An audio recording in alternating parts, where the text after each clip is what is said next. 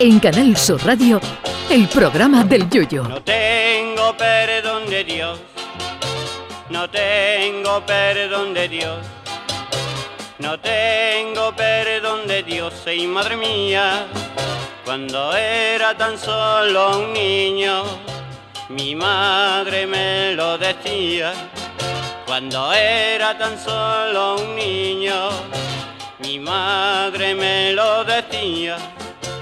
No tengo perdón de Dios, no tengo perdón de Dios, no tengo perdón de Dios.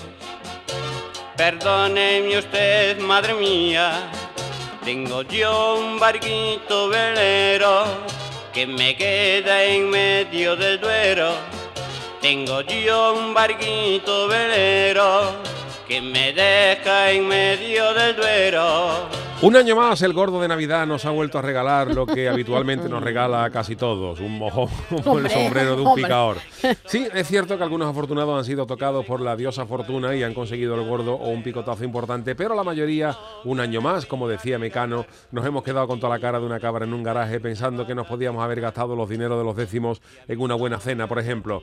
En fin, consolémonos porque te toque el gordo de Navidad está muy bien, pero no te quita de trabajar. Son 400.000 euros que después del picotazo de Hacienda, que realmente es a quien le toca todos los años el gordo, se te quedan en 328.000 euros, que ya lo quisiéramos muchos, pero eso da para 2.000 euros al mes durante 13 años.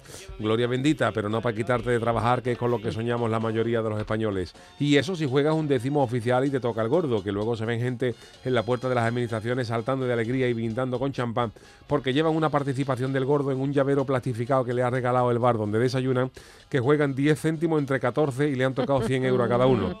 Mi mujer mariquilla no quiere que nos toque el gordo porque dice que si te toca eso ya no te va a tocar más nada en la vida y es preferible reservar la suerte para cuando haya un bote de 240 millones de euros, por ejemplo, en los euromillones. Eso sí que es para saltar de alegría en la administración y romper con el coco el techo de escayola.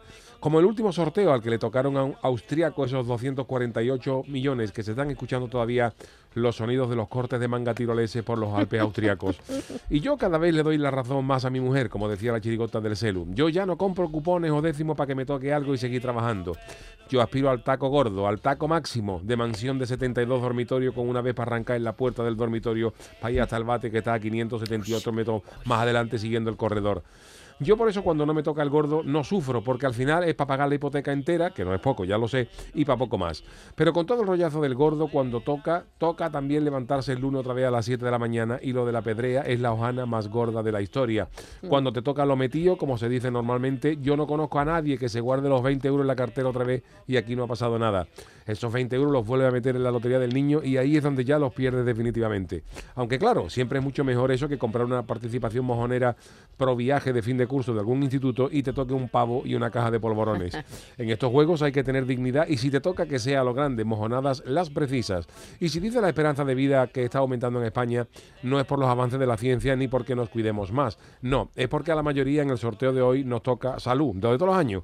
Así que no se preocupe si no le ha tocado el gordo o nada de nada.